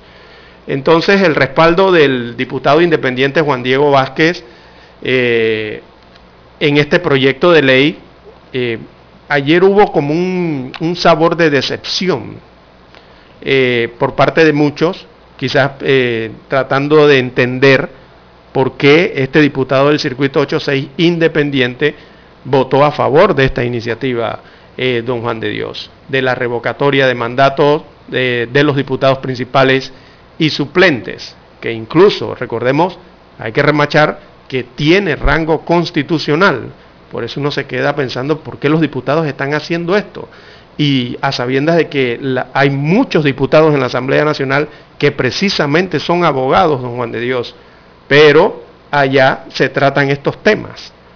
Eh, bueno, el diputado Juan Diego Vázquez eh, ha sido conocido por su valentía y sus críticas, sobre todo al gobierno, y había sido prácticamente hasta ayer, digamos, algo así como el consentido de las redes sociales y los grupos de la sociedad civil.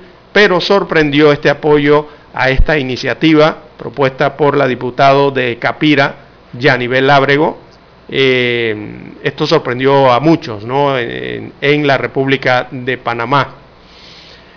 Así que, don Juan de Dios, esa propuesta fue aprobada el día de ayer en la Comisión de Gobierno finalmente. Bueno, hay que decir que Juan Diego Vázquez ya rectificó y dice que considera que cometió un error que lo dijo en redes y eh, bueno, aquí se lo dijimos ayer temprano, Lara después sacó en sus redes y dice que había, eso era un error, que lo iba a corregir. Esto, el hecho de que se haya equivocado ahí, Lara, yo pienso que no le resta a él mérito ni credibilidad como de diputado independiente. Yo le doy una base por bola, primero porque es un muchacho, es joven, le falta calle y experiencia, lógicamente, él ahora mismo está haciendo su calle, haciendo su experiencia, su debut como diputado. Pero sí, yo le aconsejaría que antes de tomar esa decisión, Lara consulte, consulte a las canas, consulte a la gente de trayectoria y experiencia. Eh, a todas luces eso era garrafal, ese error, Lara. Es exactamente, sí. Así es porque eso da mala interpretación, pero él lo ha calificado ya como un error que cometió, pues, y que va a rectificar. Sí, digo, la intención y la explicación que hace el diputado de San Miguelito eh, me parece bien, en el sentido de que él considera personalmente que la revocatoria de mandato debe estar en manos del pueblo. Esa era la revocatoria que hablábamos ayer, don Juan de Dios, la revocatoria popular, ¿verdad? Y la otra que es la revocatoria interna dentro de los partidos políticos. Eh, sí, en ese sentido de que debe estar en manos del pueblo, yo creo que todo el país está de acuerdo, porque eso es una forma de democracia directa, de supervisar, de ver si se le mantiene el apoyo o no, o de si los, los, cargos de elección popular le rinden cuentas a quien se la tienen que rendir, que es al pueblo, y el pueblo evalúe finalmente, ¿no? Si en tal caso no están funcionando, eh, se les pueda aplicar una revocatoria de mandato o no. Eso está bien. En ese sentido me parece bien lo que dice el diputado Juan Diego Vázquez. Pero el detalle es que eh, dentro de ese proyecto de ley o la intención que parece haber detrás eh, y que es clara la intención de los 14 diputados del cambio democrático, no es esa que está pensando el diputado Vázquez, don Juan de Dios, porque aquí las fichas se están moviendo en ese ajedrez político hacia otra dirección que no es esa que señala eh, muy bien Juan Diego Vázquez. Así que... lo que él quiso decir, Lara, es que él piensa que quien vota y escoge tiene el derecho a revocar. Exacto, eso está bien. Y el pueblo, ¿no? Exacto. Que no era democrático esto, que los partidos pudieran revocar también. Pero bueno, el joven político se le olvidó que estas revocatorias todas tienen un debido proceso y el derecho a la defensa. Exacto. La persona que quieren revocar. Y eso está en la Constitución. También de la democracia integral del país. Y está en la Constitución. Más formas hay de poder revocar a un diputado, yo pienso que hay más democracia. Claro. Pero que se haga respetando la ley, la Constitución y sobre todo, Lara, el principio general del debido proceso y el derecho a la defensa. Sí, porque uno, se, porque uno se queda. ¿Cómo se explica eso? O sea, ayer yo trataba de escuchar emisoras y en los, medios eh, que utilizan normalmente los políticos eh, para expresar sus opiniones, pero ¿cómo se explica? La mayoría de los partidos políticos constituidos tienen en sus estatutos la revocatoria de mandato de sus diputados principales y de sus suplentes. Y eso está desarrollado en el artículo 151 de la Constitución Política del país, además. Entonces, ¿cómo ahora una ley busca dejar a un lado de forma sorpresiva esto y bueno, que cuente con la simpatía de diputados que deberían tener esto muy claro, don Juan de Dios. Ese es el detalle ahí, la polémica que se ha generado. Bueno, la Asamblea incumpliendo con su deber. Ellos no deben aprobar leyes que a todas luces son inconstitucionales. Y eso está en la Constitución. Así mismo es, don Juan de Dios. Dentro de los deberes y fundamentos de su funcionamiento. Así es. Eh, estos 14 diputados, antes de ir a la pausa de cambio democrático, evidentemente tienen una situación complicada, don Juan de Dios, políticamente hablando, ¿no? Porque si en tal caso ellos llegan a ser expulsados, no serían postulados para el año 2024 en la próxima elección. Y recordemos que ya es harto conocido en Panamá que eh, RM o realizando metas, eh, sus, dirigentes, eh, su máximo líder, podríamos decir, ya adelantó que habría primarias para todos los cargos de elección popular. Y recordemos que estos 14 diputados no han dado el salto para ir a esa competencia interna. O sea, si cambio democrático les revoca el mandato, se quedarían prácticamente sin nada estos 14 diputados. Bien, hay nada, ¿Por qué? Porque, eh, ¿cómo se van a postular? Tendrían que irse por la vía independiente. A través de partidos políticos no. O con eh, RM podría ser. O con otro partido político. Es que ellos han estado reuniendo, Lara, todo eso ya ha ah. sido consultado y dialogado, no crea que ellos ahora van a desayunar. Y ellos van por la merienda eh, de, antes de acostarse. Ya ellos desayunaron, almorzaron y cenaron. Y ahora están en el cafecito o el tecito. Bueno, allá tendrían que enfrentar primarias. Bueno, vamos a la pausa.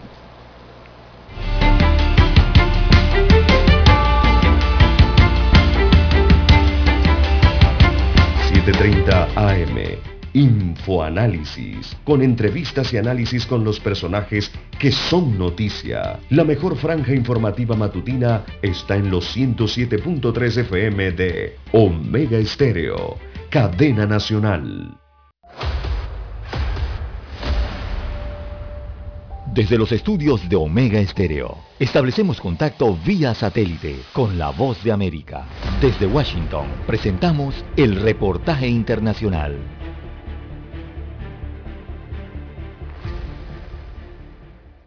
La investigación titulada Con la comida no se juega, graves violaciones al derecho humano a la alimentación en Venezuela, revela que el deterioro institucional, la corrupción y políticas como los excesivos controles de precios, la fiscalización, criminalización de comerciantes y productores, así como las expropiaciones de tierra que tuvieron un impacto negativo en la producción de alimentos, han propiciado el incremento de los niveles de desnutrición en el país. Lizeth González, coordinadora de investigación de Provea, una de las organizaciones que elaboró el informe, expuso que la crisis ha tenido efectos devastadores en términos de la situación alimentaria y destacó que según datos de Caritas, un 30% de los niños evaluados presentan un retraso en el crecimiento, producto de la desnutrición crónica. Todas estas cifras muestran que el proceso de deterioro de la seguridad alimentaria en Venezuela ha sido drástico y prolongado y además tendrá un efecto con consecuencias permanentes para un porcentaje importante de la población venezolana. Jimena Reyes, directora de la Federación Internacional de los Derechos Humanos para las Américas, insistió en la necesidad de que en el contexto del reinicio de las negociaciones entre la oposición y el gobierno anunciadas recientemente por el presidente Nicolás Maduro, se priorice el tema de la inseguridad alimentaria.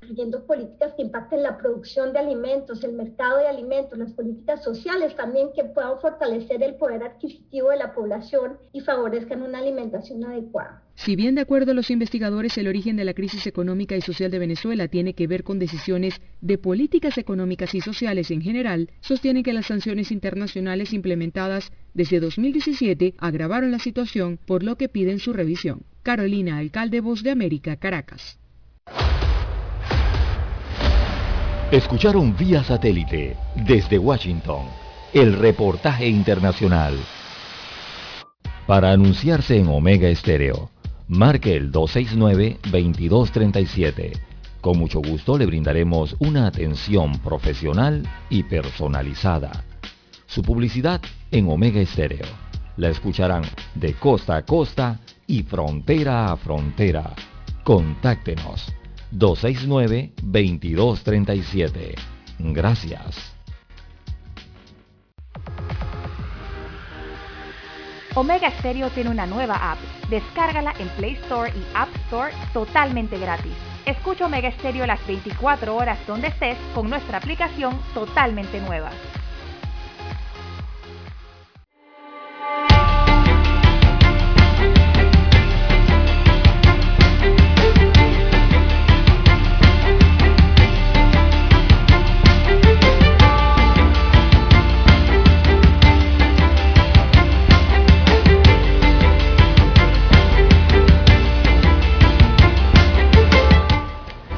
Bien, seguimos. Don César, ¿qué hora tiene usted allá? ¿Qué hora tengo? Bien, 7.24 minutos, 7.24 minutos de la mañana en todo el territorio nacional. El uso de mascarilla en lugares públicos puede llegar a su fin por la disminución de contagios, dice Eduardo Ortega Barría de la Secretaría Nacional de Ciencia y Tecnología e Innovación. Y eso puede ser en las próximas semanas, pues se decidirá acerca de limitar o limitar los cubrebocas en los exteriores primero. Yo diría que en una semana o dos semanas nosotros deberíamos estar tomando una decisión, dijo el galeno, quien manifestó que la cuarta ola ha cedido por varios factores como el avance de la vacunación.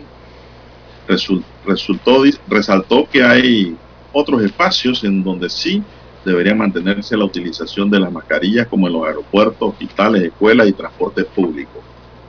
Israel Cedeño, director de la región metropolitana de salud, informó que tomando en cuenta los índices, probablemente en abril o antes se puede dar instrucciones al respecto.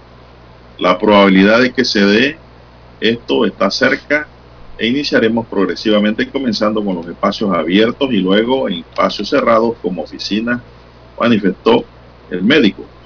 Carlos Araúz de la Asociación de Restaurantes, Bares y Discotecas señaló que esta decisión está sujeta a muchas evaluaciones, pero es positivo si al exterior, aunque en áreas como los cines y supermercados todavía debe usarse.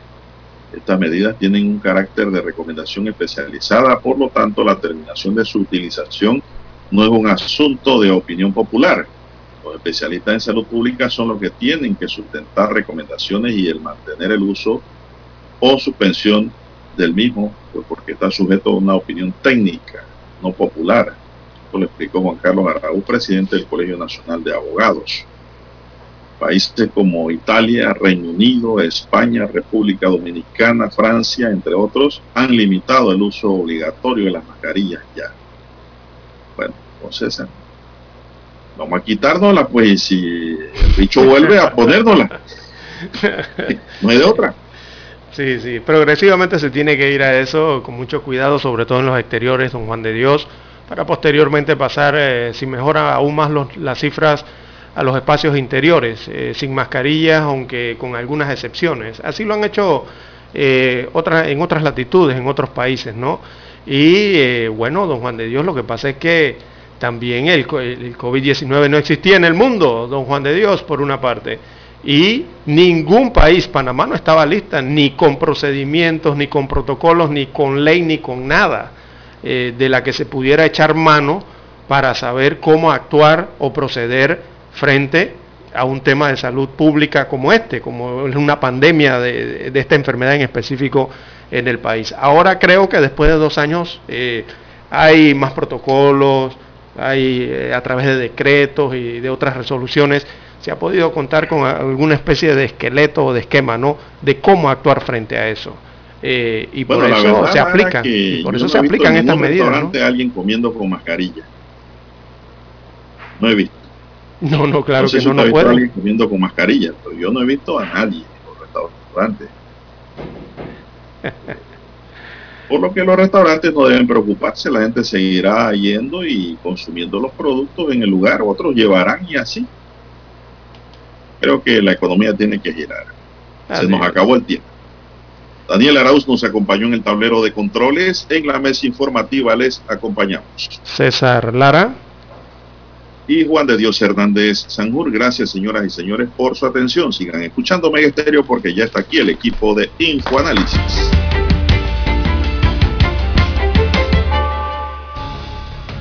Hasta aquí, Noticiero Omega Estéreo.